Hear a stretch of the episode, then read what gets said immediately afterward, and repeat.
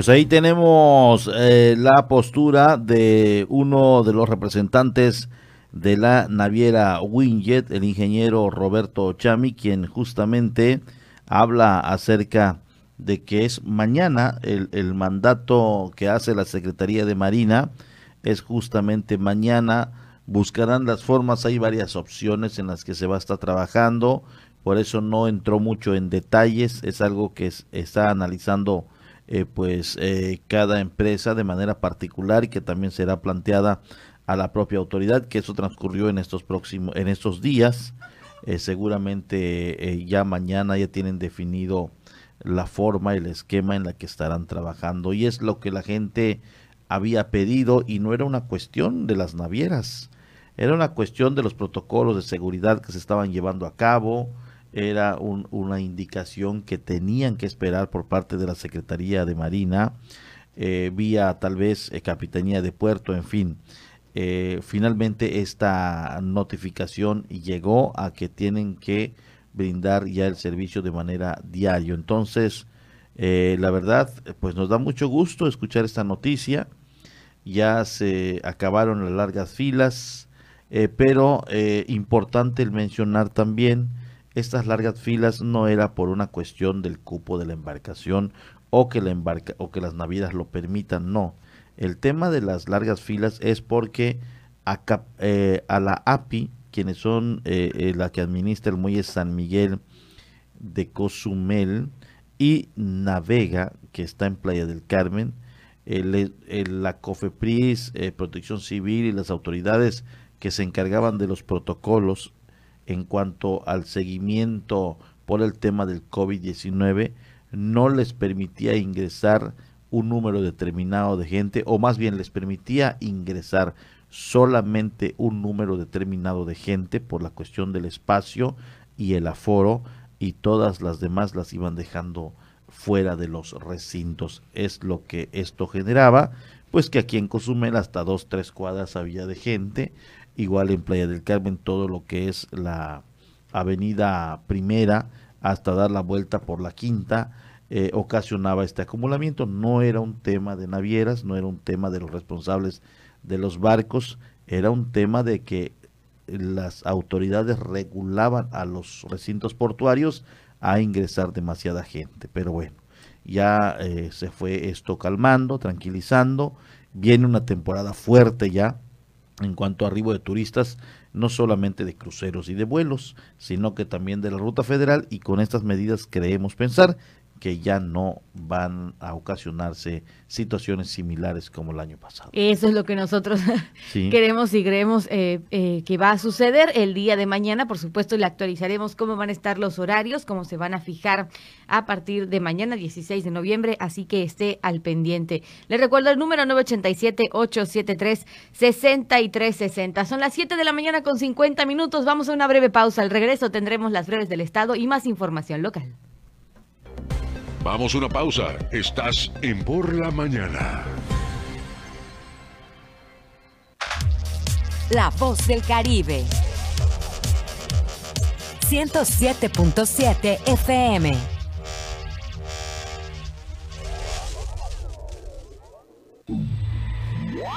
¿Sabes en dónde vives? ¿Conoces su historia, sus leyendas? Pues ahora en 107.7 FM tenemos una respuesta para ti y para todos. Crónicas urbanas, hechos reales y leyendas. Todos los martes de 9 a 10 de la noche con el profesor David Domínguez Povedano y Porfirio Ancona.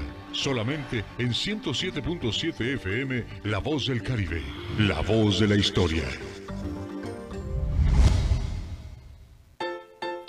Coronavirus es un bicho pequeñito con corona que provoca que la gente se enferme y se sienta malita. Por eso tenemos que cuidarnos. Si tienes deseos de estornudar o toser, utiliza tu codo o brazo para cubrirte la boca. Recuerda siempre lavarte las manos con agua y jabón por 20 segundos.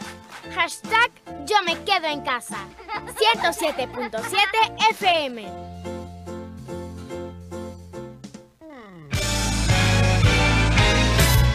¿Qué tal? ¿Cómo están? Les saludo Alex de la Hoy. Les quiero invitar todos los sábados a las 10 de la noche a que me escuchen en el programa de Rucos Night. Es un espacio tranquilo, un espacio para escuchar música de aquellas canciones que nos acompañaron durante la década de los 70s, 80s, un poquito de los 90s, no tanto, pero sí sobre todo 70s y 80s para rucos muy rucos, pero sobre todo canciones que nos traen muchísimos recuerdos y nos hacen disfrutar, recordar aquellos tiempos cuando éramos chicos, jóvenes, niños, adolescentes o incluso un poco rucos. Todos los sábados a partir de las 10 de la noche Rucos Night, con un servidor Alex de la O. Ahí nos encontramos, ¿sí? A través de 107.7 FM, La Voz del Caribe.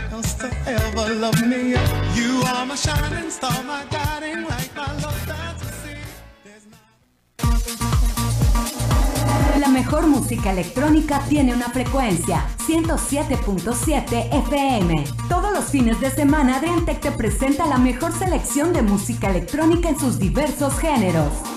Cultura Beat. Sábados a las 7 pm. La voz del Caribe, tu frecuencia electrónica.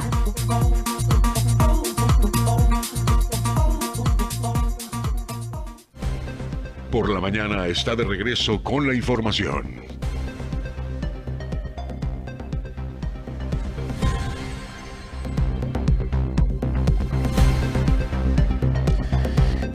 7 con 53, nos llegan varios mensajes, con mucho gusto vamos a dar a conocer en estos momentos. Nos dice, muy buenos días, Dana y el señor Noticias, como dice a Mauri, y aquí saludando y regresando a mi querido, y regresando de mi querido estado Oaxaca, y donde hace un frío tremendo, porque aquí hay un clima muy rico. Y saludos para todos en la radio. Soy el Teniente Mendoza. Se fue de vacaciones el Teniente Mendoza. Ay, qué padre. Seguramente. Qué no, pues imagínate. Oye, sí, en estos, en estos, en estas fechas allá, en la zona de Oaxaca, en la zona de Chiapas, algunas zonas también de Veracruz, ha de ser un frío tremendo. ¿eh? Sí, le mandamos un gran abrazo y esperando que haya disfrutado sus sus mini vacaciones o su salida a Oaxaca, ¿no? Dependientemente de que haya ido. Nos llega otro mensaje. Muy buenos días, nomás quiero que expliquen, dice, vamos a tratar de explicarlo. ¿Por qué cuando pasa un accidente las autoridades ven si tienen dinero o no para proceder de otra manera? Se supone que siempre dicen nadie por encima de la autoridad y se aplicará por igual. Ya me di cuenta que en Quintana Roo las autoridades se manejan solo con las personas que tienen poder y nosotros, la gente común y corriente, no tenemos ni voz ni voto, aunque los quejemos, aunque nos quejemos de las autoridades de su mal proceder, jamás y nunca nos darán, nos tendrán en cuenta y nos darán la razón.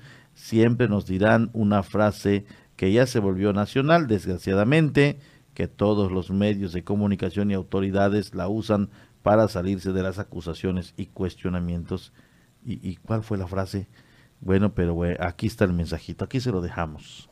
Aquí se, no sabemos a qué se refiere exactamente, eh, pero pues eh, en ocasiones, sí en ocasiones, en algunas ocasiones se ha desvirtuado, hay veces, la información en el tema de los accidentes, siendo honestos y siendo realistas, sí, se ha desvirtuado un poco. Esto sucede cuando algunos anteriormente, algunos peritos realizaban mal su trabajo, tal vez por equivocación o, conscientes de que estaban haciendo un mal trabajo. De ahí intervenía la fiscalía, donde también hacían sus trabajos. Em, en algunas ocasiones eh, se, se, intentaba desvirtuar la información, eh, pero pues intervenían los abogados y esto ya no sucedía o por lo menos se daban cuenta de lo que, de lo que pasaba y, se evitaba. En, en, las demás, yo, yo no tengo información al respecto. Eh, si, si esto sucedió, esos son comentarios que nos hacían la propia gente, el propio abogado de alguna víctima, de algún accidente de tránsito. En el tema de, en el tema de los, eh, de los servicios prehospitalarios, ahí si acude una ambulancia y le pregunta hacia dónde quiere que le lleven, si tiene obviamente un seguro social, le van a llevar un seguro social. Si no tiene un seguro social, le van a llevar al INSABI, que es el Hospital General.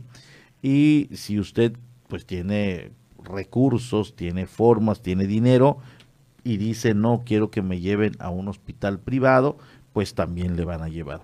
Eh, no los servicios prehospitalarios eh, que se hacen después de un accidente no tienen un costo. Eh, tiene costo cuando ingresan ya al hospital, pues yo creo que, que ahí es, eso es normal, ¿no?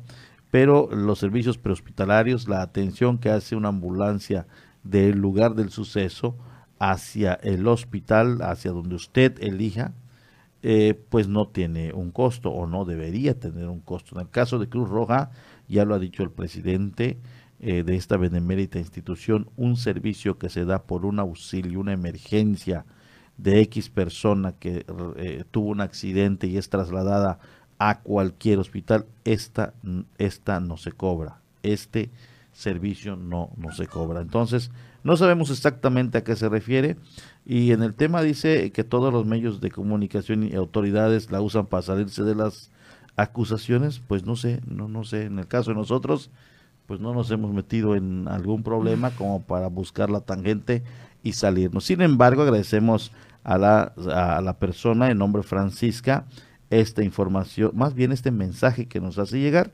y pues no sabemos exactamente qué sucedió con su problema para poder obviamente desmenuzarlo un poco más. Pero bueno, así nomás lo dejamos. Sí, aunque no sabemos del caso, pues también le recomendamos acercarse a la Comisión Nacional de los Derechos Humanos. Ahí también pueden tratar este tipo de casos, cualquiera que haya sido el suyo o cualquier injusticia que usted haya vivido, pues la Comisión Nacional de Derechos Humanos recibe estas quejas, estas denuncias, así que le, van a orientar. Claro, la van a orientar, así que le invitamos a acercarse en esta comisión. Durante el fin de semana también se presentó la noticia de esta campaña extra de vacunación aquí en la isla de Cozumel, segunda dosis de AstraZeneca, únicamente segunda dosis especifica la publicación oficial. Se invita a todas las personas mayores de 18 años de edad del municipio de Cozumel que por alguna razón no alcanzaron a aplicarse su segunda dosis de AstraZeneca a asistir las siguientes fechas 16, 17 y 18 de noviembre en el Domo Bicentenario de 8 de la mañana a 6 de la tarde.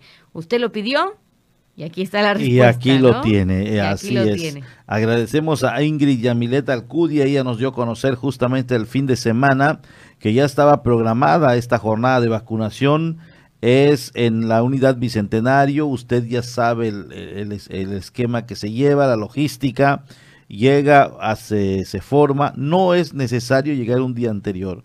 Esto es importante, hay las, hay las vacunas suficientes y ya tienen pues un número de las personas que ya acudieron en su primera vacuna y que por X o Y no pudieron recibir la segunda. Es importante, solamente viene para segundas dosis. Esto sí lo recalcan, lo recalcan. No hay, si usted no se vacunó en como rezagado, no acudió a su primera dosis, en esta ocasión no se le va a poder aplicar.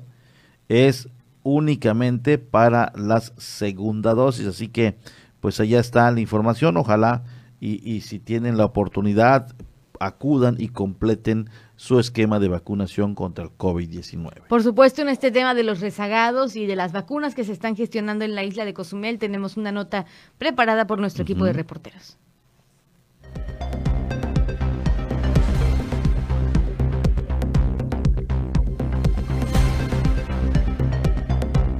Tras los resultados de la reciente vacuna, se invita a los interesados a registrarse vía WhatsApp que proporciona a la ciudadanía en general luego de estar gestionando la próxima segunda dosis para personas rezagadas, indicó Ingrid Yamilet, Alcudia Mérito, encargada del despacho de la Dirección de Programas Integrales para el Desarrollo en Cozumel. Jornada de vacunación, la verdad es que solamente teníamos contemplado aproximadamente a mil personas que estaban en tema de rezago, pero al finalizar la jornada terminamos con una aplicación total de 2.940 dosis.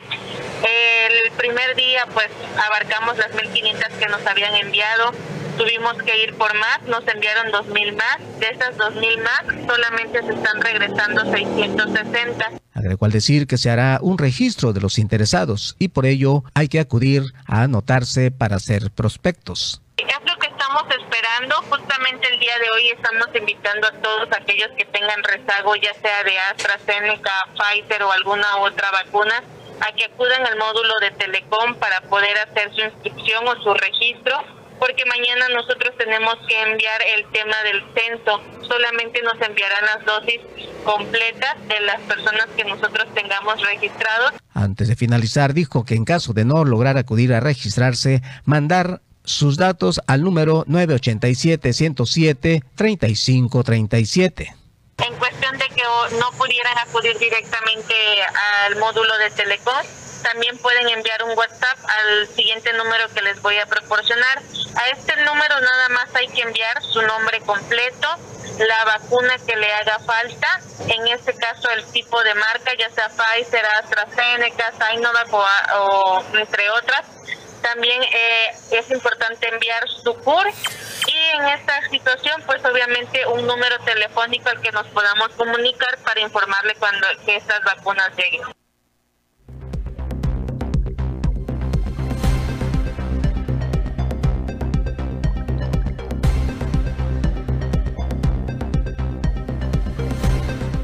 Ahí tiene usted la información. Por supuesto, se está gestionando esta aplicación de las segundas dosis de AstraZeneca. Especificamos nuevamente segunda dosis únicamente porque la vacuna para rezagados se dio la semana pasada aplicándoles cancino a todos los que no tenían ninguna dosis. Los requisitos indispensables, como en cada plan eh, de vacunación, es el expediente de vacunación con código QR, el comprobante de primera dosis, eso es bien importante, el comprobante de primera dosis, la copia CURP actualizada, identificación oficial y el comprobante de domicilio. Le repetimos los días de vacunación 16, 17 y 18 de noviembre en el Domo del Bicentenario de 8 de la mañana a 6 de la tarde. Esta es la información que tenemos hasta el momento en el tema de las vacunas.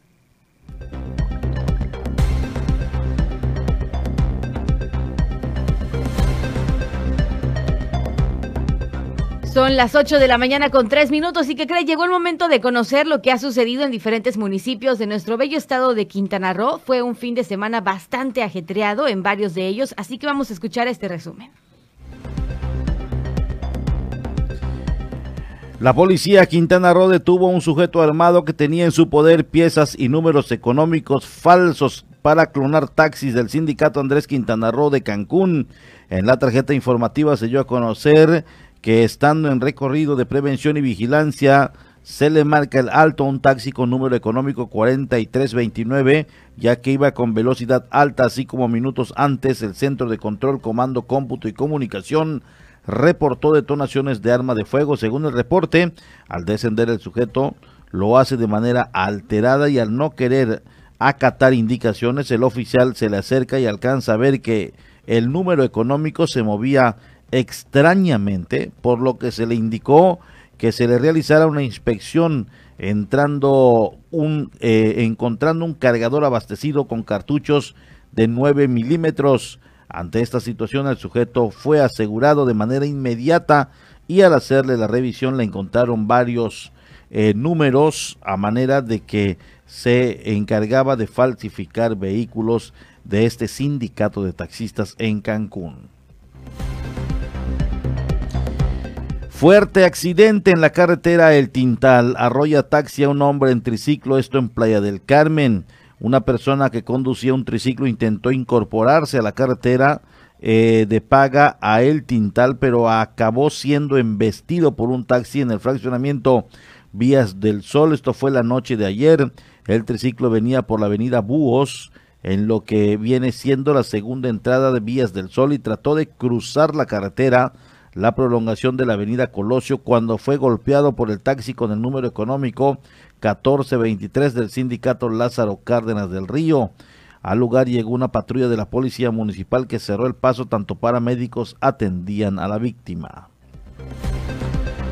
Vinculan a proceso a dos presuntos sicarios involucrados en balacera allá en Puerto Morelos. La Fiscalía General del Estado logró que un juez vincule a proceso a dos probables participantes en la balacera registrada el 4 de noviembre en la bahía Petempich, municipio de Puerto Morelos, por los delitos de homicidio calificado y lesiones calificadas en agravio a tres personas. En el comunicado la dependencia indica que tras un intenso debate y derivado del trabajo de los fiscales en la debida integración de datos de prueba de la carpeta de investigación, consiguieron que el juez de control dictara la vinculación a proceso de los probables participantes en la comisión de los delitos de homicidio calificado y lesiones también calificadas. Vendían cocaína a través de Facebook, desactiva, la Policía Cibernética de Quintana Roo cuentas en redes sociales para promover el narcomenudeo. Como parte del combate a la delincuencia organizada, la unidad especializada en la Policía Cibernética que ha desactivado 89 cuentas, 87 publicaciones y dos perfiles que promovían el narcomenudeo en las redes sociales, así lo informó la Secretaría de Seguridad Pública. En un reporte refiere que realizan ciberpatrullajes de forma permanente con el fin de prevenir este tipo de acciones ilícitas y trabajar en las denuncias ciudadanas que se reciben a través del 89. Confirman detención de cuatro hombres que presuntamente participaron en tiroteo en Chetumal. Cuatro hombres fueron detenidos en calidad de sospechosos tras un tiroteo en la colonia Flamboyanes de Chetumal, informaron las autoridades de Quintana Roo. En una tarjeta, la Secretaría de Seguridad Pública dio a conocer que durante las primeras horas del domingo, los hombres heridos por arma de fuego ingresaron a un vehículo particular por eh, color negro al estacionamiento del Hospital General. Asimismo, precisó que en el transcurso de la madrugada se reportaron detonaciones por arma de fuego cerca de una cadena yucateca de supermercados ubicada sobre la avenida San Salvador de Chetumal. La madrugada del 14 de noviembre se recibió una llamada al número 911 donde reportaban disturbios entre grupos y jóvenes, por lo que resultó que una mujer y un hombre lesionados por disparos de arma de fuego y de esto generó precisamente la persecución y, se detuvo a cuatro personas. Movilización policíaca en Tulum denuncian asalto en casa de Jorge Portilla Manica, empresario y secretario general del ayuntamiento. Un gran número de agentes policíacos y efectivos de las Fuerzas Armadas acudieron en la madrugada precisamente de ayer a la casa de Jorge Portilla Manica, secretario general del ayuntamiento de Tulum, supuestamente por haberse realizado un atraco en aquel lugar. Primeras versiones indican que delincuentes ingresaron al domicilio y amarraron a una mujer, al parecer hija del también empresario. Los criminales robaron diversos objetos de valor que montaron en el vehículo de su víctima que también hurtaron.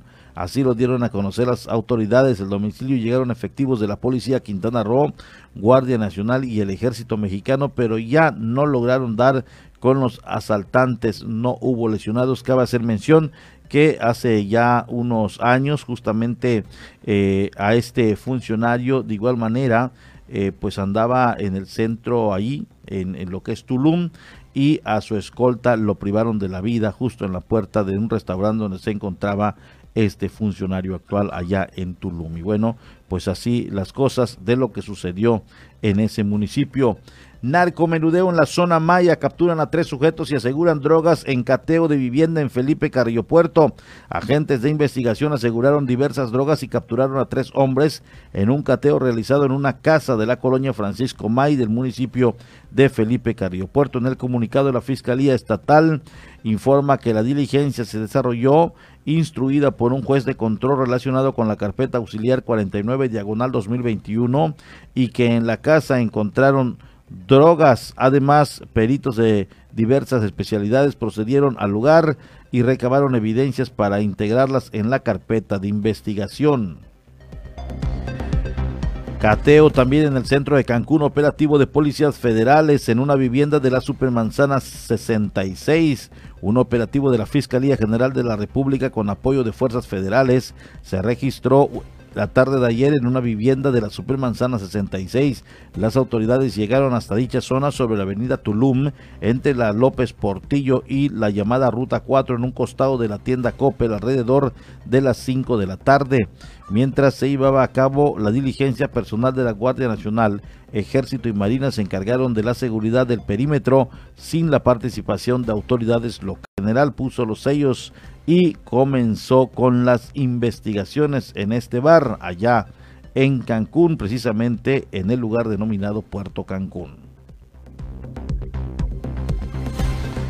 Así las cosas en el estado de Quintana Roo y al parecer pues todo se volcó en cuanto a cateos, aseguramientos de armas y drogas y varios sucesos lamentablemente eh, pues de la delincuencia. Sí, así las cosas en nuestro estado. Es lamentable que, que muchas veces haya más de este tipo de notas rojas que pues otro tipo de noticias un poco más agradables para iniciar la semana, pero usted tiene que saber qué es lo que acontece en nuestro estado. Los fines de semana todos sabemos que son notas eh, o hechos eh, o se suscitan más hechos eh, de violencia, accidentes de tránsito, la nota roja y bueno, pues es, es como dice Francisca, desgraciadamente es la noticia que tenemos que estar dando un lunes de todo el recuento del fin de semana. Por supuesto, y fíjate, te comparto que en un portal a nivel nacional comparten una nota muy interesante de la isla de Cozumel y es que mencionan que un total de 21 escuelas en el municipio de Cozumel que reportaron daños por vandalismo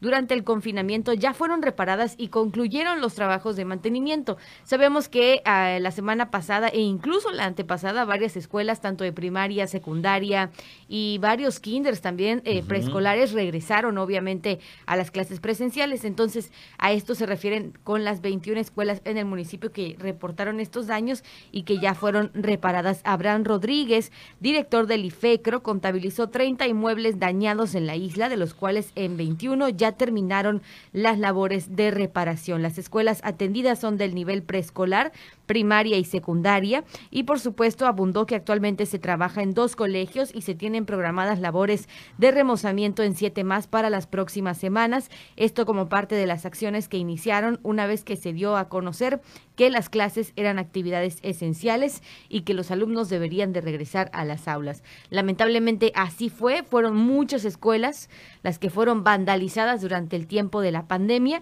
y que poco a poco extrayendo por ahí algunos recursos e inclusive pidiendo el apoyo de los padres de familia, han podido regresar a clases presenciales. Eh, ha sido fundamental el apoyo de los padres de familia, efectivamente, pero la inversión mayor, de acuerdo a lo que dice este Instituto de Infraestructura Educativa, eh, se está aplicando por parte de los gobiernos em, en las escuelas, en las instituciones educativas. Y qué bueno, ya eh, 21 de 30 escuelas que están dañadas en Cozumel están ya, ya laborando y qué gusto nos da escuchar esta noticia porque nada como la clase presencial. Ojalá y, las condiciones se vayan dando para que ya más niños de manera gradual se vayan yendo a sus escuelas porque pues no todos están justamente tomando clases de manera presencial. Algunos siguen en línea y sabemos muy bien que no es y ni tiene tanta efectividad como estar en el salón. Y poco a poco, creo que hasta el momento no se ha escuchado de casos eh, de COVID-19 en las diferentes escuelas, o al menos no números alarmantes. A lo mejor habrá uno o dos, realmente no lo sabemos, no tenemos esos datos ahorita en la mesa, pero no se ha escuchado de algo alarmante en cuanto el regreso a clases y los casos de COVID-19. Si bien hay que cuidar a los pequeños que no están vacunados, nos los han dicho reiteradas ocasiones, pues sí hay que, hay que tener en cuenta y proceder que hasta el momento, pues gracias a Dios no se ha dado ningún tipo de repunte grave en las escuelas. Eso sí, sígase cuidando, puesto que sabemos, estamos pues al pendiente, sí estamos en semáforo verde, pero no hay que bajar la guardia. En otro tipo de información le damos a conocer que eh, las familias, por supuesto, ya pueden acudir a la rehabilitación física que está en el CRIC de Cozumel. Ya está regresando la atención en este establecimiento. La consulta con los especialistas se llevará a cabo el 27 de noviembre próximo, por lo que la convocatoria ya está abierta a toda la comunidad en general retoman la rehabilitación física dentro del CRIC en la isla. En esta ocasión, el doctor Fabio Latorre regresa para atender a interesados en recibir esta consulta. Así lo dio a conocer el director de dicho centro, Rafael Irigoyen. La reincorporación del doctor Fabio Latorre, el médico en rehabilitación que ha estado trabajando con nosotros a lo largo de más de 10 años. Eh, esto forma parte de toda la estrategia y todos los esfuerzos que hemos hecho desde el inicio de la reapertura del centro y, y parte fundamental de nuestro servicio integral de rehabilitación es precisamente contar con médicos capacitados y realmente eh, muy importantes a, a, nivel eh, rehabilitación física, ¿no? Como lo ha hecho a lo largo de todo este tiempo, una vez o dos veces al mes para estar eh, valorando los pacientes que asisten con nosotros aquí al centro. Afirmó, se estará atendiendo a la comunidad en general, además de los pacientes que pertenecen a este centro de rehabilitación. De momento, eh, la visita será únicamente el sábado 27 de noviembre tenemos un cupo limitado, estamos invitando a la gente que asista para sacar su cita. Ya tenemos un número importante de pacientes que son justamente los que asisten de forma directa con nosotros, que han, se han inscrito desde el inicio de la reapertura. Entonces, esta invitación la hacemos abierta. Por lo regular, eh, la gran mayoría de los pacientes que asisten con el doctor son los mismos que se inscriben con nosotros. Normalmente el número eh, regular de atención es de aproximadamente 25 personas. Ahorita estamos un poquito menos de la mitad. Esperamos que gracias a esta entrevista y, los medios y toda la difusión que hemos estado haciendo desde el día de hoy, podamos llegar a más personas y puedan aprovecharse esta oportunidad, ¿no? Para finalizar, recordó tendrá un costo de 350 pesos. Interesados en solicitar una cita podrán comunicarse a los números de teléfono 987 857 2490 y 987 80 957-2492.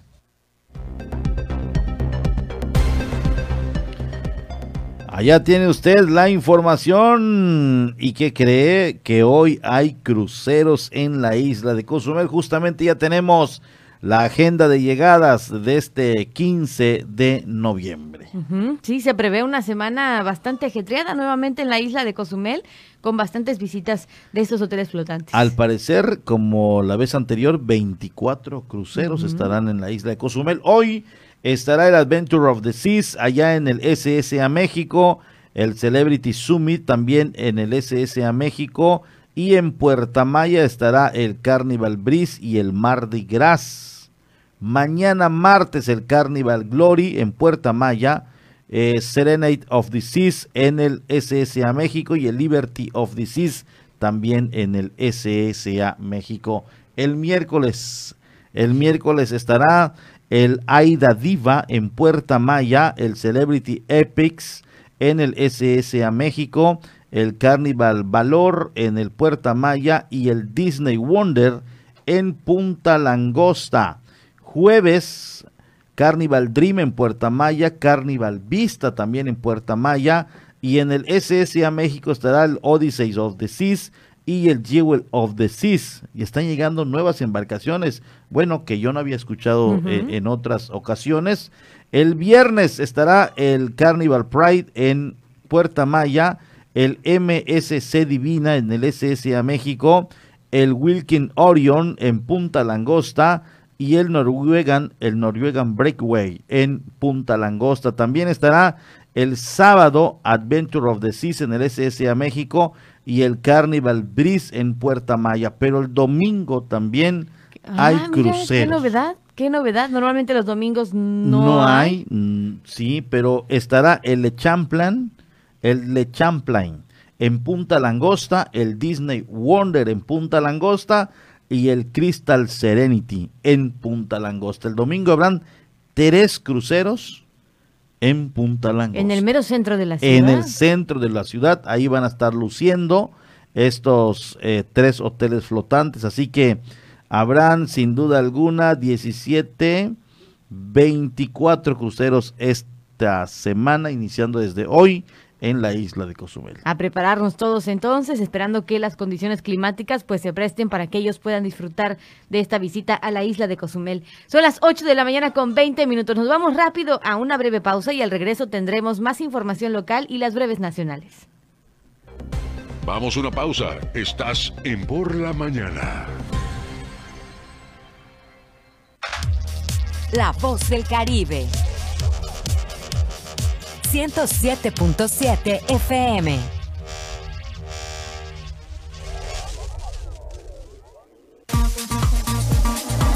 La mejor música electrónica tiene una frecuencia 107.7 FM. Todos los fines de semana Adriantec te presenta la mejor selección de música electrónica en sus diversos géneros.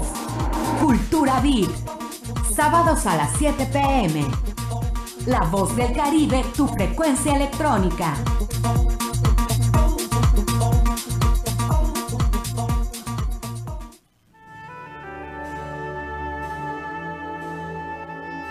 Proyecto Misericordia les da la bienvenida a la hora de la misericordia.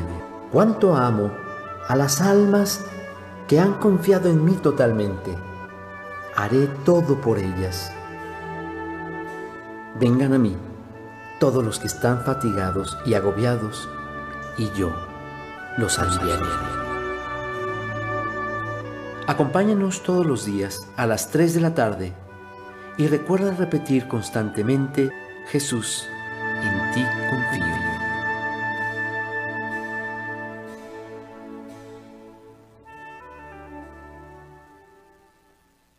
Una de las cadenas televisivas y radiales más famosas del mundo, la Deutsche Welle de Alemania, llega a nuestra estación. 107.7 FM presenta cápsulas de información general, de cultura y noticias que forman parte de lo que sucede en todo el mundo. Mantente en sintonía con 107.7 FM y escucha a la Deutsche Welle, aquí en La Voz del Caribe, donde somos radio. Con los sabores de México, reinventé las recetas de aquí. Así conquisté Japón Estoy orgulloso de lo que he hecho aquí y feliz de poder compartirlo con quienes están allá. Porque mi INE es mi voz en México, ya me registré para votar en el 2022 desde aquí. Invita a tus amigos y familiares que viven en el extranjero a registrarse en la lista nominal y elegir la modalidad para votar el próximo 5 de junio de 2022. Infórmate en votoextranjero.mx. Mi INE es mi voz en México. Estás escuchando 107.7 FM La Voz del Caribe. Desde Cozumel, Quintana Roo. Simplemente radio. Una radio con voz. La Voz del Caribe. Por la mañana está de regreso con la información.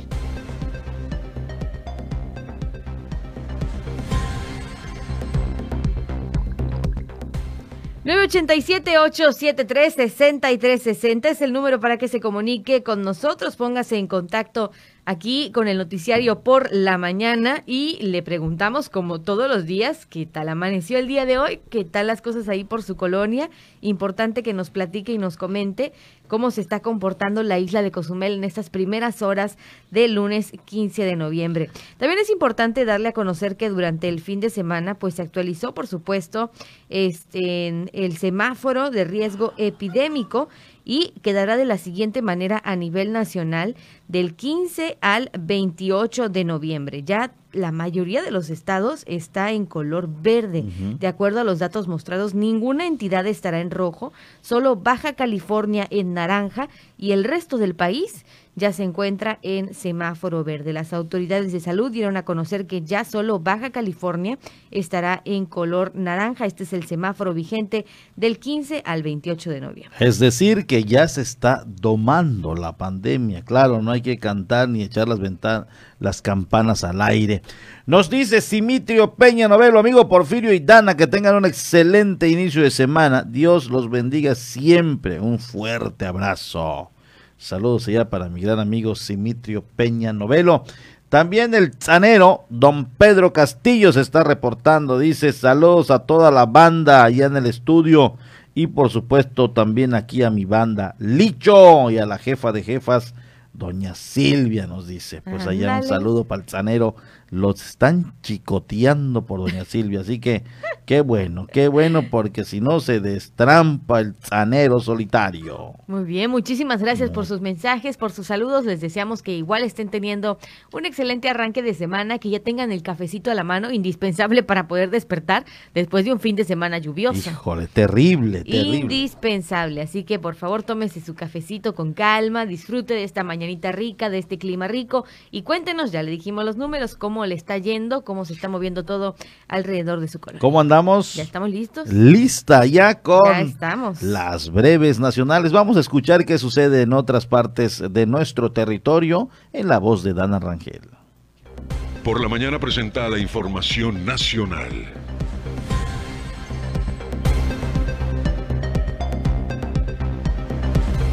Ante los constantes hechos de inseguridad que son cada vez eh, más fuertes, los civiles que toman el papel de justicieros pues se dan a conocer eh, constantemente y no solamente atrapan a los ladrones, sino que incluso llegan al límite de matar al delincuente. Tal es el caso de un hombre quien enfrentó a los asaltantes que con armas de fuego intentaron arrebatarle sus pertenencias al aprovechar que su vehículo estaba detenido. No obstante, los dos asaltantes no contaban con que el conductor los engañaría y es que aunque la víctima entregó entregó sus pertenencias, al verlos intentar darse a la fuga, disparó sin piedad contra ellos. Uno de los delincuentes perdió la vida y quedó tendido en el circuito y cerrada de Tijuana, en la colonia Aculco.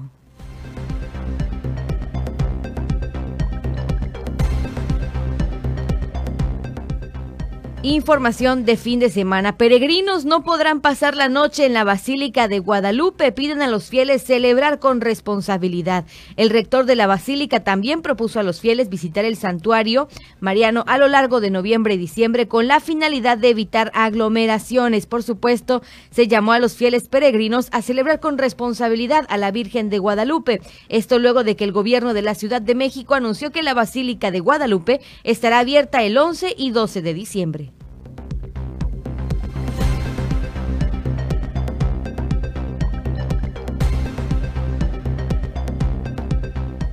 Atención a todos los beneficiarios de la beca universal para estudiantes de educación media superior Benito Juárez. Por supuesto, el último pago correspondiente adelantado de 3.200 pesos se dará en las próximas semanas. Por medio de sus redes sociales, la Coordinación Nacional de Becas para el Bienestar Benito Juárez informó que el último pago de 3.200 pesos correspondiente a los bimestres de septiembre, octubre y noviembre-diciembre se entregarán en forma gradual y a partir del 8 de noviembre, por supuesto, hasta finalizar este 15 y 16 de noviembre.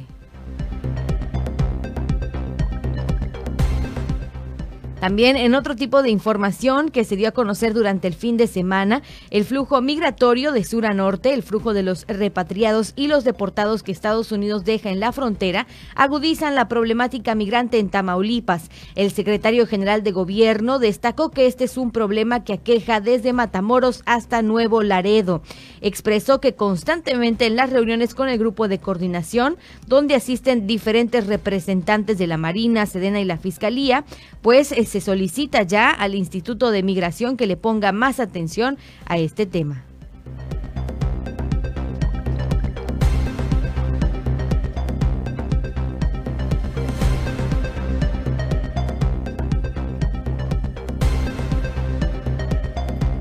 Una familia de 11 personas originarias de Afganistán llegó a Monterrey en busca de asilo luego de salir de su país tras el regreso del régimen talibán al poder.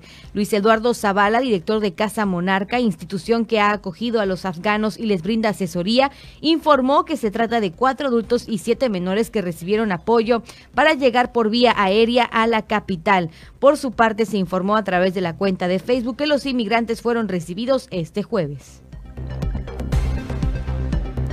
Imágenes impactantes también durante el fin de semana fue el incendio que ocurrió este pasado viernes en una torre de enfriamiento de la refinería de Pemex en Cadereyta, Nuevo León, sin que se registraran heridos, dijo una fuente de la empresa paraestatal. La fuente agregó que el incendio ocurrió en un motor en la torre de enfriamiento de la refinería que tiene una capacidad de procesamiento y que está ubicada a las afueras de la ciudad industrial Monterrey.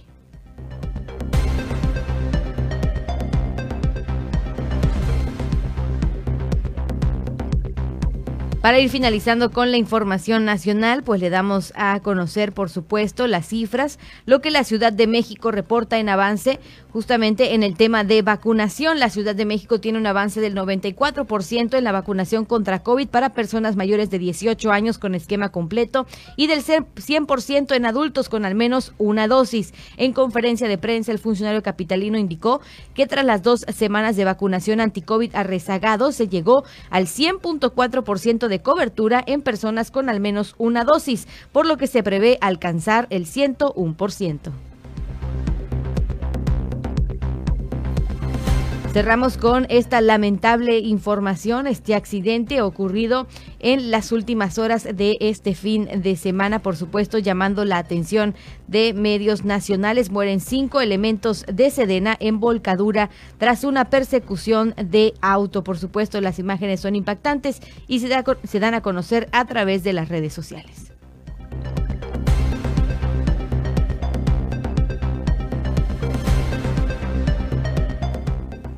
Muy lamentable esta última que nos acabas de comentar de los elementos de la Secretaría de la Defensa Nacional que pierden la vida justo cuando andaban en una persecución sí, se de un vehículo sospechoso. Cierto, se volcó en una curva y lo que dio como resultado que estos cinco elementos pues fallecieran, iban a bordo, mientras que uno más pues terminó eh, lamentablemente lesionado. Este accidente ocurrió la madrugada de este domingo cuando elementos de la Sedena, la Policía Municipal, realizaban en conjunto un operativo de vigilancia y cuando circulaban pues eh, por una carretera también eh, libre de Villa Juárez y se percataron de este vehículo que era sospechoso y, que iba a exceso de velocidad. Le marcaron en el alto, pero pues no, no siguió las indicaciones, por supuesto, de la autoridad y cuando tomaron una curva, el conductor de la camioneta, por supuesto, perdió el control por la velocidad y fue en ese momento en que se volcó y dio varias vueltas hasta estrellarse contra un local derribado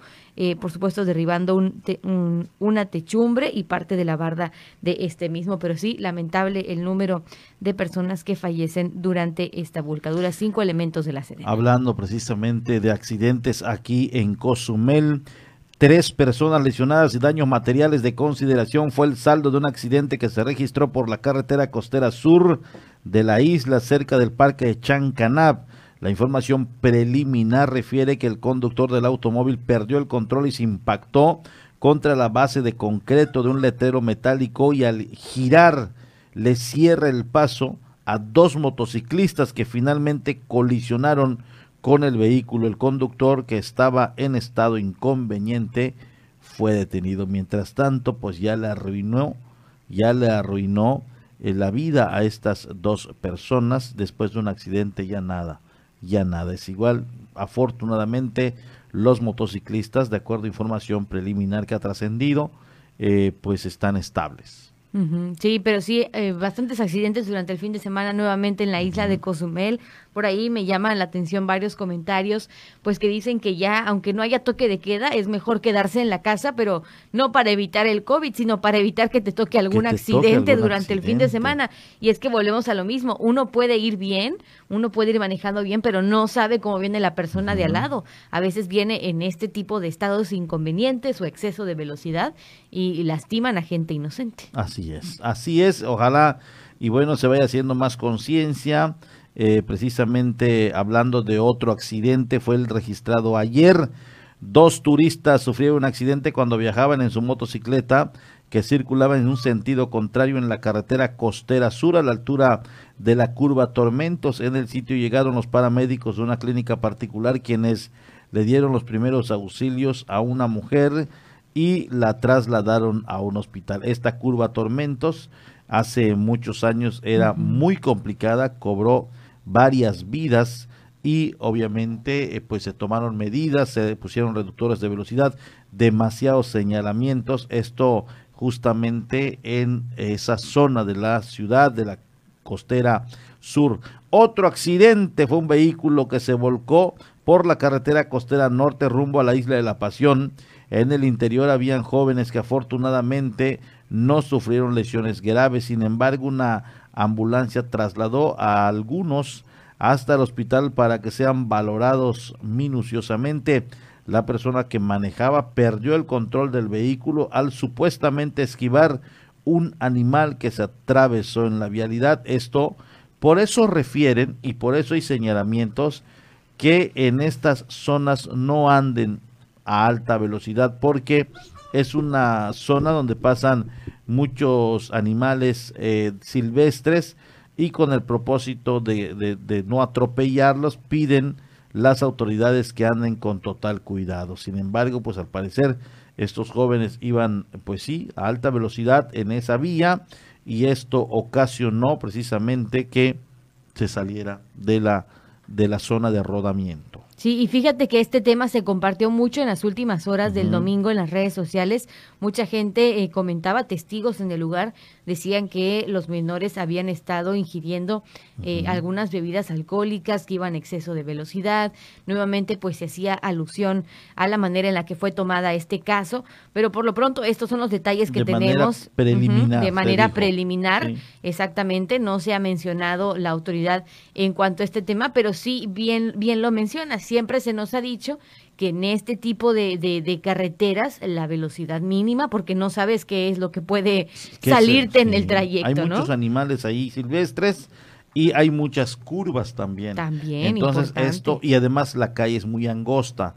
Hay que andar con total precaución. Eh, las personas que tienen una educación vial y que siempre son responsables, créame que van muy despacio en esta zona, porque yo he ido y he visto que gente se conduce muy despacio, pero bueno, si vas hecho la mocha, como dirías, pues te puede suceder un accidente. Y no solo ahí. Con tal de no, de no atropellar al animalito, sí, pues, pues, pasan este tipo de cosas. Oye, la Fiscalía General del Estado inicia la carpeta de investigación por presunto secuestro, abuso de autoridad y lesiones a cinco personas que la misma Guardia Nacional aseguró y entregó. Este tema dio mucho de qué hablar y se lo digo rápidamente de acuerdo al informe un masculino levantado ya había pagado antes la cantidad de 300 mil pesos a las mismas personas que lo privaron de su libertad. Estos son ya las investigaciones que se están llevando a cabo. La Fiscalía General del Estado inició una carpeta de investigación en contra de cinco personas que la misma Guardia Nacional aseguró y les puso a disposición luego de los hechos que se dieron en la Avenida 85 Sur entre las calles 21 y 23 de la colonia Maravilla, donde fue levantado un ciudadano de 29 años de edad y trasladado después en una zona de vegetación donde lo golpearon para pedirle un millón de pesos. De acuerdo a la información recabada, los hechos sucedieron por la noche del viernes en el domicilio del afectado donde las personas encapuchadas ingresaron con arma de fuego y en presencia de su esposa lo vendaron del rostro para sacarlo de la vivienda.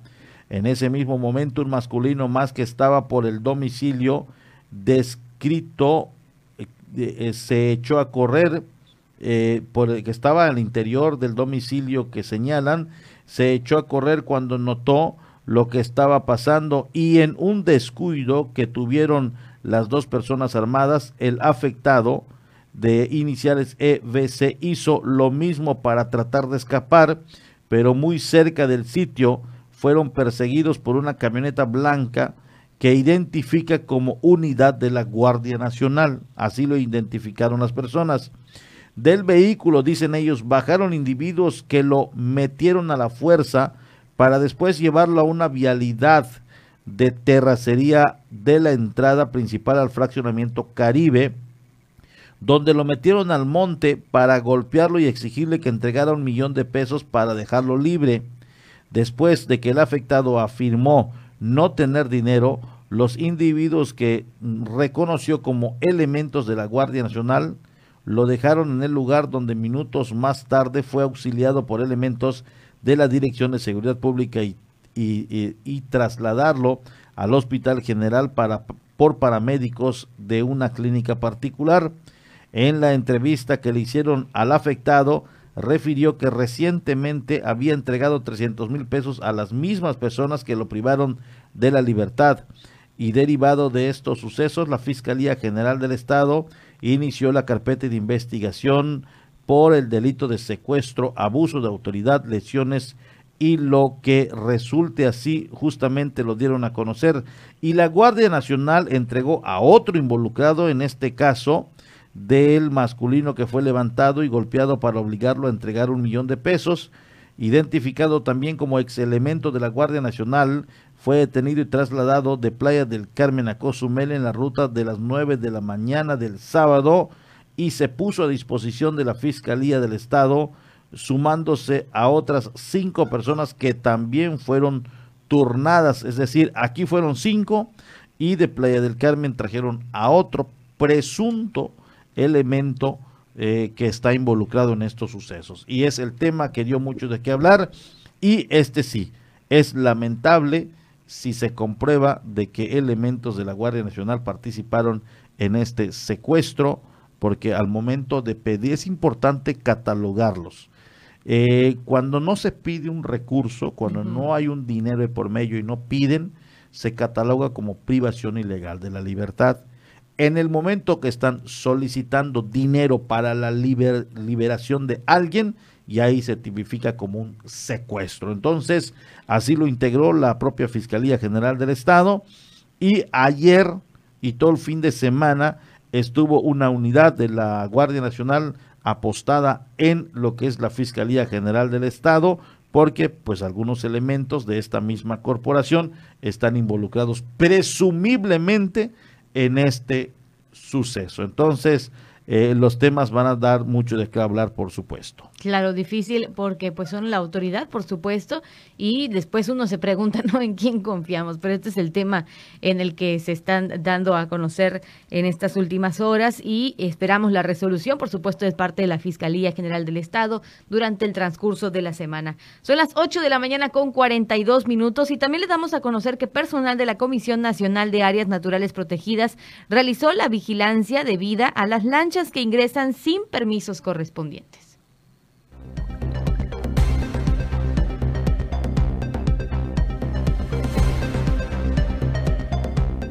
Debido al ingreso de lanchas sin el permiso correspondiente, personal de la Comisión Nacional de Áreas Naturales Protegidas, en conjunto con autoridades federales, realizan vigilancia en los parques marinos, señaló Fernando Alonso Orozco Ojeda, director de la CONAM.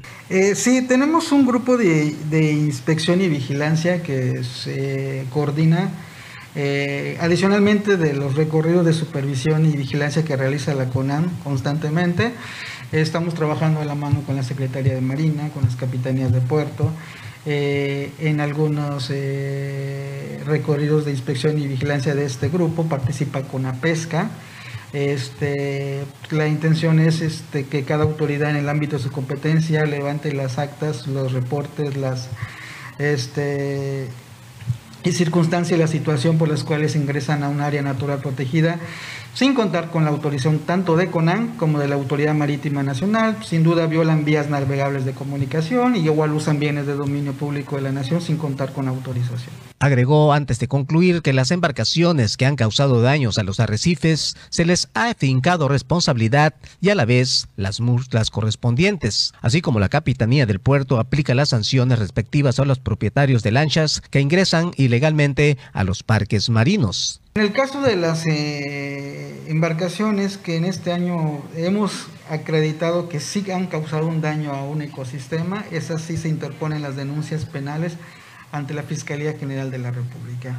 En el caso de las embarcaciones que ingresan al área natural protegida sin contar con la autorización de CONAN y sin contar con la autorización de la Autoridad Marítima Nacional, la CONAN le hace del conocimiento a la Capitanía de Puerto para que ejerza sus facultades y atribuciones, sobre todo eh, lo que queremos es que eh, vean que fehacientemente se acredita violaciones a la Ley General de Navegación y Comercio Marítimo.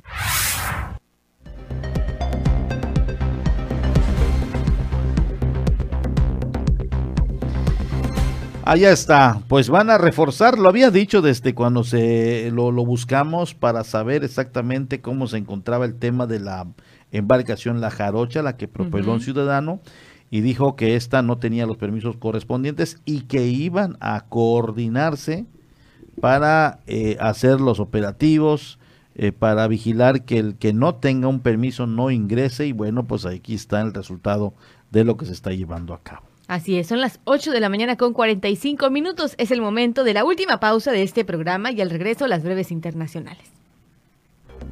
Vamos a una pausa. Estás en Por la Mañana. La voz del Caribe. 107.7 FM.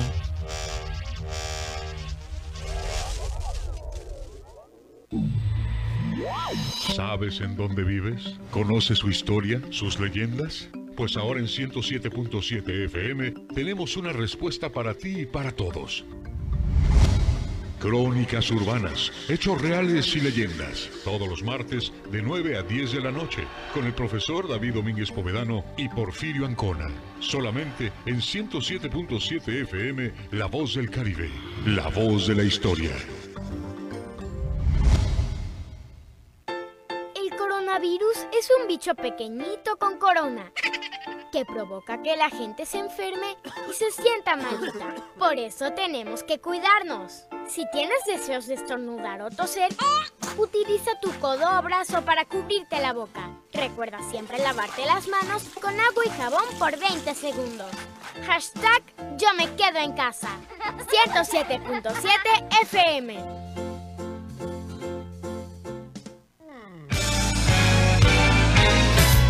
¿Qué tal? ¿Cómo están? Les saludo Alex de la Hoy. Les quiero invitar todos los sábados a las 10 de la noche a que me escuchen en el programa de Rucos Night. Es un espacio tranquilo, un espacio para escuchar música de aquellas canciones que nos acompañaron durante la década de los 70s, 80s, un poquito de los 90s, no tanto, pero sí sobre todo 70s y 80s para rucos muy rucos, pero sobre todo canciones que nos traen muchísimos recuerdos y nos hacen disfrutar, recordar aquellos tiempos cuando éramos chicos, jóvenes, niños, adolescentes o incluso un poco rucos. Todos los sábados a partir de las 10 de la noche noche, Rucos Night, con un servidor Alex de la. Ahí nos encontramos, ¿sí? A través de 107.7 FM, La Voz del Caribe.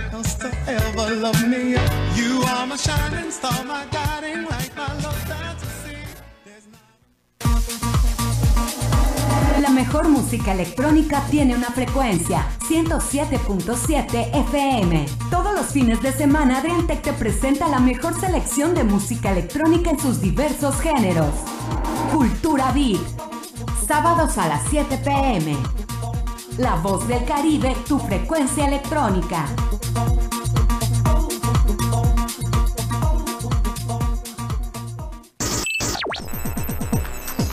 Estás escuchando 107.7 FM La Voz del Caribe. Desde Cozumel, Quintana Roo. Simplemente radio. Una radio con voz. La Voz del Caribe. por la mañana está de regreso con la información.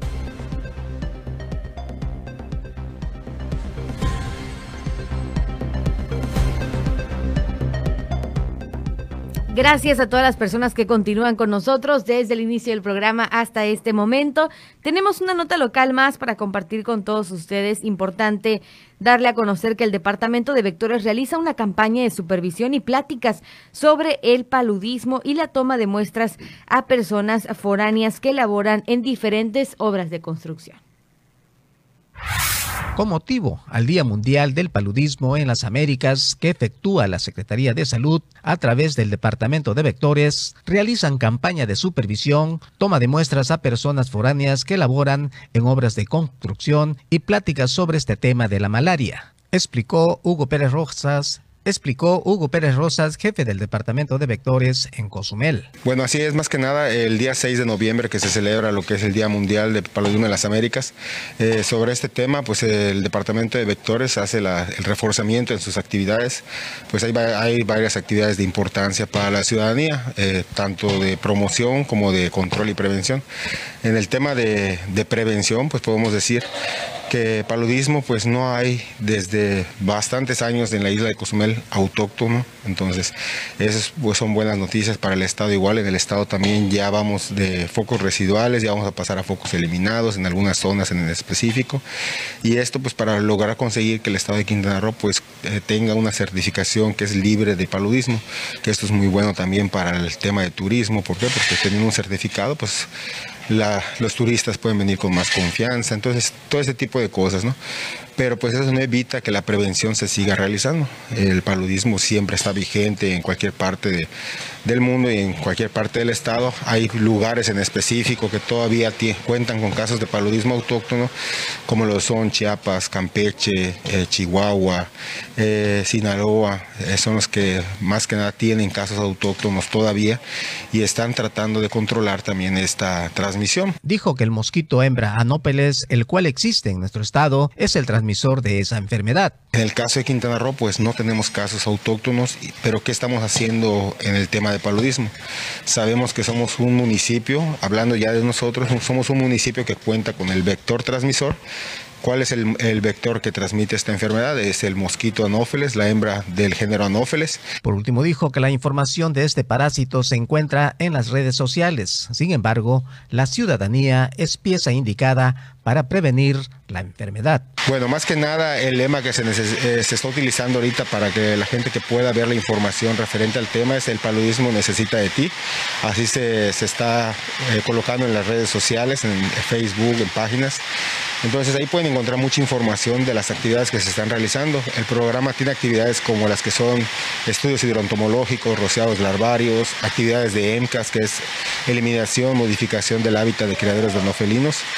En ese, en sentido de, EMCAS, eh, ¿cuál es el propósito? Hay zonas en específico en la isla que cuentan eh, criaderos que están cerca de la población. Aquí la ciudadanía pudiera apoyar en el sentido de apoyar al promotor de esta actividad eh, que en trabajo comunitario, en trabajo en conjunto con la población puedan mantener limpios estos lugares.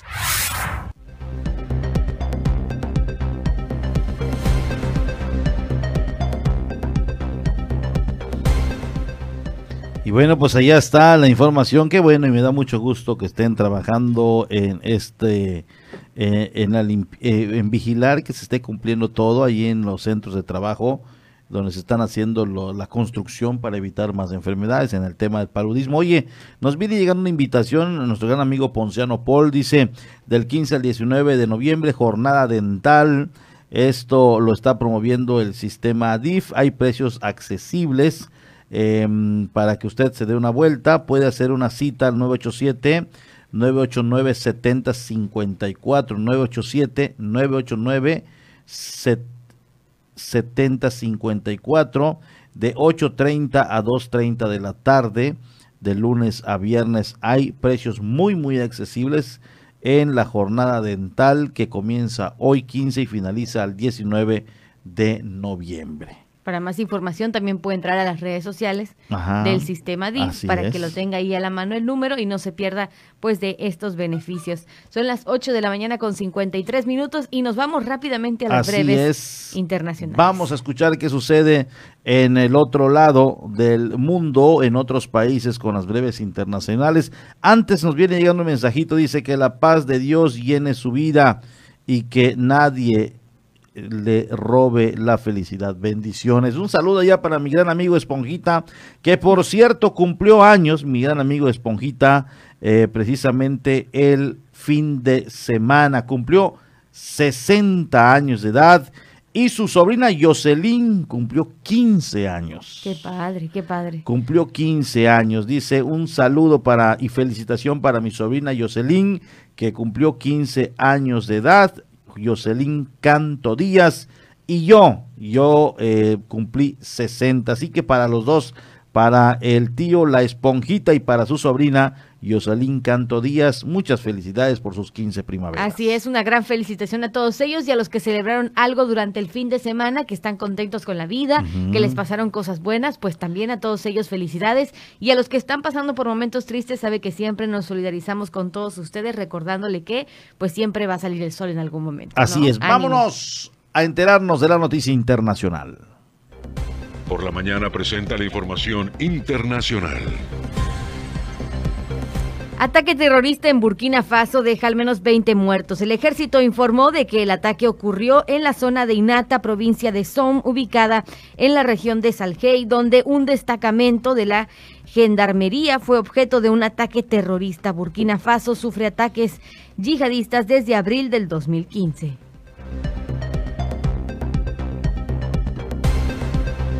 Aumenta la circulación de COVID en Italia. Preocupan nuevos casos en menores de 12 años. El presidente del Instituto Superior de Salud destacó que el COVID tiene un incremento sobre todo entre los menores de 12 años. Italia se prepara de nuevo a intensificar la campaña de vacunación contra el COVID. En general, Europa está volviendo a ser el epicentro de la pandemia. Gobiernos abrieron debate sobre imponer confinamientos en el periodo previo a la Navidad.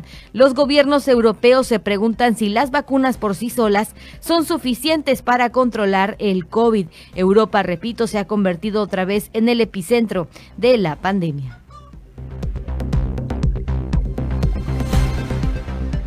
En otro tipo de información, alrededor de 12.000 músicos jóvenes del Sistema Nacional de Orquestas de Venezuela se reunieron este sábado en el patio de la Academia Militar Venezolana en Caracas para ofrecer un concierto con el objetivo de entrar en el libro Guinness de los récords como la orquesta más grande del mundo.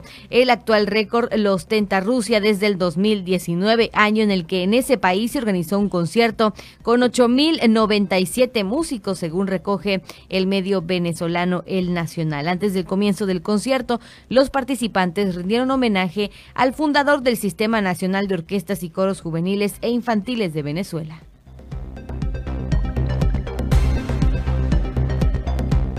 Se sigue avanzando en el tema de, vacunación, ya que Israel avaló esta vacunación contra el COVID-19 a niños de 5 a 11 años.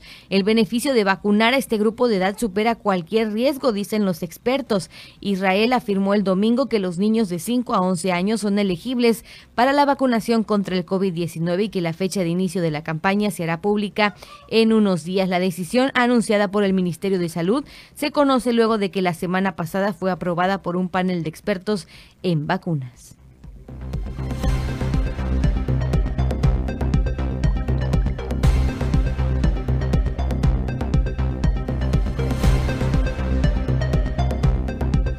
Para finalizar con la información internacional, los cubanos están convocados a participar este lunes en una marcha no autorizada por su gobierno. El lunes 15 de noviembre los cubanos están convocados a esta marcha denominada Jornada Cívica por el Cambio, que no fue autorizada por el gobierno, de acuerdo con denuncias de activistas y reportes de medios. Grupos de simpatizantes del gobierno cubano le impidieron salir de su casa al dramaturgo y opositor Junior García, quien había anunciado que protestaría en solitario este domingo ante la prohibición de la marcha del lunes. Además, el Departamento de Estado de Estados Unidos y la Unión Europea urgió al régimen restituir las acreditaciones de prensa a los periodistas de una agencia que les retiró el sábado 13 de noviembre en La Habana. Hasta el momento solo se han devuelto dos.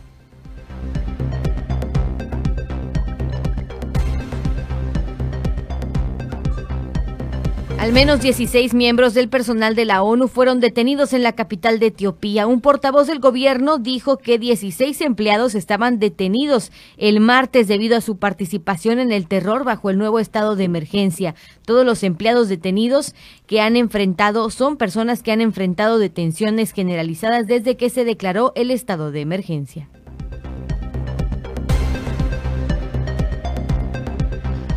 Allá está usted enterado del acontecer del mundo en minutos en voz de nuestra compañera Dana Rangel. Nos viene llegando mensajes. Saludos a Isauro Cruz Lara, quien nos está sintonizando y además nos dice, hoy celebramos la ayuda, el espíritu de dar sin recibir nada a cambio. Gracias a todos los que han contribuido de alguna manera para que logremos con éxito el trabajo que realizamos en la Fundación Cozumel donando tiempo, talento, recursos económicos, materiales y demás. Hoy 15 de noviembre se celebra el Día Internacional de la Filantropía. Ah, mira, muy bien. Ayudar nos fortalece, nos da alegría y nos forma en comunidad. Sembremos semillas de amor en la humanidad. El poder de la filantropía transforma nuestra comunidad. Un saludo para todos aquellos que dan sin recibir absolutamente nada a cambio. Claro que sí, la verdad es que Cozumel se caracteriza por siempre ayudar al prójimo, entonces felicidades a todos y qué buen dato, qué buen dato el poder conmemorar, por supuesto, este Día Internacional de la Filantropía. Son las 8 de la mañana con 59 y ya nos vamos. Ya nos vamos. Muchas gracias a todos los que hicieron el favor de seguirnos en esta hora y media de noticia. Recuerde, a las 12 del mediodía les espero con más información. Hoy estaremos tocando un tema muy importante, justamente analizando este donde los eh, elementos de la Guardia Nacional presumiblemente se involucraron en un suceso de secuestro que sería obviamente lamentable pero estaremos platicando con el profesor David Domínguez Povedano para que ponga de su punto fino de vista en esta situación. Gracias, Dana. Muy buenos días. Y bueno, pues hasta aquí llegamos. Gracias, compañero. Gracias a todos los que nos escucharon el día de hoy. Estela Gómez en controles. Mi nombre es Nana Rangel. Que tenga un excelente arranque de semana. Cuídese mucho, protéjase, por supuesto, con las normas que ya usted conoce: uso de cubrebocas, gel antibacterial y la sana distancia. Lo esperamos mañana a 7:30 en Por la Mañana. Esto fue Por la Mañana. Noticias, contenido e información puntual. Con el primer informe del acontecer mundial, nacional y local. Con las voces